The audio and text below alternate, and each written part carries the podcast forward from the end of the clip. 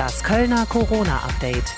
Und die wichtigsten Meldungen der Woche im Überblick bis Freitag 11.30 Uhr mit Katrin Ude. Guten Tag. Samstag. Angebote der Stadtbibliothek auch im Lockdown. Bücher, Spiele oder auch Filme und CDs ausleihen. Das geht trotz Corona-Notbremse auch weiter bei der Kölner Stadtbibliothek. Obwohl sie aktuell wieder geschlossen sei, müsse man nicht auf das Angebot verzichten, heißt es von der Stadt. Man habe dort wieder auf den Bestell- und Abholservice Bibliothek to go umgestellt. Montag. Ostern teilweise ohne Präsenzgottesdienste. Ostersonntag ist für die Katholiken das höchste Fest im Kirchenjahr. Zum zweiten Mal in Folge hatte die Pandemie aber großen Einfluss auf die Ostergottesdienste in Köln.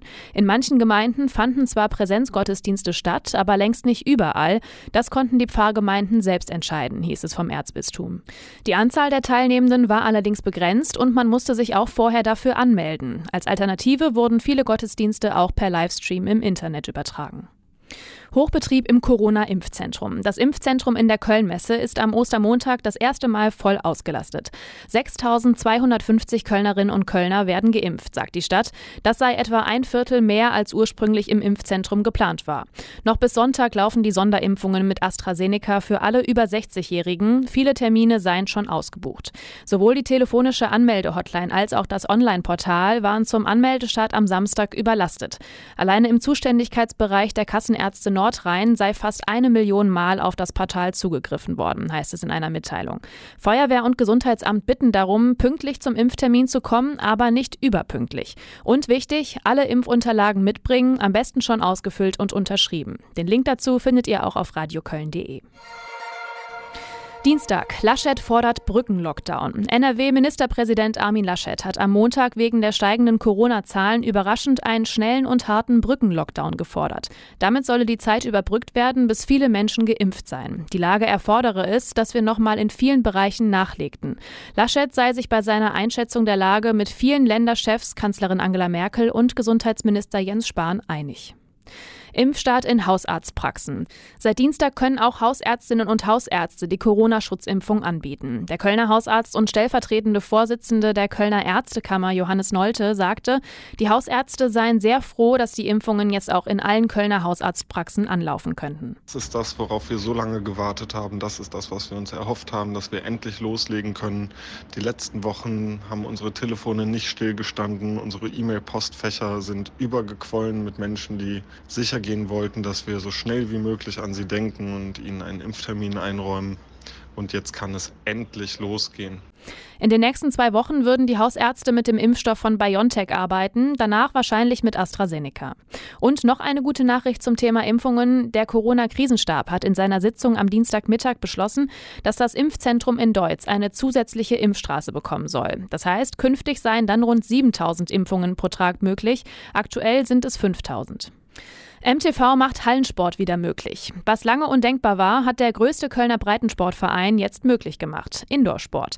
Der Hallensport liegt aufgrund der Pandemie seit circa einem halben Jahr brach. In Abstimmung mit dem Kölner Gesundheitsamt öffnet der MTV Köln jetzt wieder seine Hallentüren für die Vereinsmitglieder. Eine Einschränkung gibt es allerdings. Die Hallen können nur als Familie oder Vereinsmitglieder eines Hausstandes gebucht werden.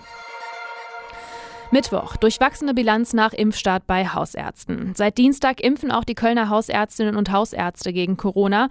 Nach den ersten beiden Tagen zählt der Hausärzteverband Nordrhein allerdings ein durchwachsenes Resümee. An vielen Ecken ruckle es noch. Auch am Dienstagmorgen hätten viele Praxen nicht gewusst, wann der Impfstoff tatsächlich geliefert wird. Manche Praxen hätten dann die Info bekommen, dass in der aktuellen Woche gar kein Impfstoff angeliefert wird. Die Praxen seien organisatorisch vorbereitet gewesen, aber teilweise musste dann am Dienstagmorgen wieder wieder umgeplant werden, heißt es in einer Mitteilung. Das Interesse an Impfterminen sei bei den Patientinnen und Patienten sehr groß. Telefone und E-Mail-Konten würden nicht mehr stillstehen. Donnerstag. Uniklinik forscht zu künftigen Pandemien. Die Kölner Uniklinik ist Teil einer landesweiten Forschungsallianz zur Bekämpfung von Infektionskrankheiten. Das Land hat dieses Wissenschaftsnetzwerk am Donnerstagmittag vorgestellt. Unter dem Namen Viral, Virusallianz NRW, sollen Fortschritte bei der Erforschung und Bekämpfung von Infektionskrankheiten wie Covid-19 erzielt werden. Mit insgesamt 900.000 Euro wird das Projekt gefördert, mit dem die Zusammenarbeit gestärkt und der Umgang mit zukünftigen Infektionsszenarien durch durchdacht werden soll. Im Fokus stehen vor allem drei Themen. Immunität, Epidemiologie und der Verlust der Infektiosität von Viren. Die Allianz wird aus Düsseldorf koordiniert. Außer Köln sind noch fünf weitere Unikliniken beteiligt. Freitag. Impftermine für weitere Personengruppen freigegeben. In NRW können seit gestern Abend noch mehr Menschen Impftermine vereinbaren, auch bei uns in Köln. Laut Kassenärztlicher Vereinigung können jetzt Seniorinnen und Senioren der Jahrgänge 1943 und 42 ihre Termine vereinbaren. Bislang galt das nur für den Jahrgang 1941. Parallel dazu laufen die Impfungen für besonders gefährdete Berufsgruppen und Zweitimpfungen für über 80-Jährige weiter. Auch die Hausarztpraxen impfen seit Dienstag nach ihrer Prioritätenliste. Liste. Die Sieben-Tages-Inzidenz bei uns in Köln liegt heute laut Robert-Koch-Institut gerundet bei 135 und damit zwei Punkte über der von gestern. Aktuell sind nur noch 5,5 Prozent der Intensivbetten in Köln frei. Kritik am Schulministerium nach Schulöffnung. Für die Kölner Schülerinnen und Schüler geht es am Montag nicht zurück in die Schule, sondern zurück vor den Computer. Das hat Schulministerin Gebauer am Donnerstagnachmittag angekündigt. Ausgenommen davon sind die Abschlussklassen. Für sie gilt eine Testpflicht zweimal pro Woche. Eva Maria Zimmermann, Sprecherin der Gewerkschaft Erziehung und Wissenschaft, hält das für die richtige Entscheidung. Die Rückkehr zum Distanzunterricht für vorerst eine Woche ist total zu begrüßen, denn alles andere wäre absolut verantwortungslos gewesen. Leider ist es mal wieder so, dass das Ministerium die Ferien versäumt hat und mal wieder versäumt hat, den, die Rückkehr in den ähm, Wechselmodellunterricht entsprechend vorzubereiten. Außerdem müsse man allen Lehrenden ein Impfangebot machen sowie die Testungen für die Zeit des Präsenzunterrichts gründlich vorbereiten. Entscheidung zur Modellregion gefallen. Die Stadt Köln wird Modellregion, muss aber noch warten, bis es losgeht. Das hat NRW-Wirtschaftsminister Pinkwart am Freitagmittag in Düsseldorf mitgeteilt. Insgesamt habe es 46 Bewerbungen gegeben. Köln hatte sich mit einer Öffnung eines Einkaufszentrums, einer Eventlocation oder einer Sportstätte beworben.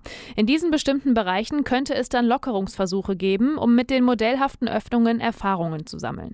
Sechs Kommunen starten ihre Projekte schon am 19. April. Köln muss aber noch bis Ende des Monats warten und eine Wocheninzidenz von unter 100 haben.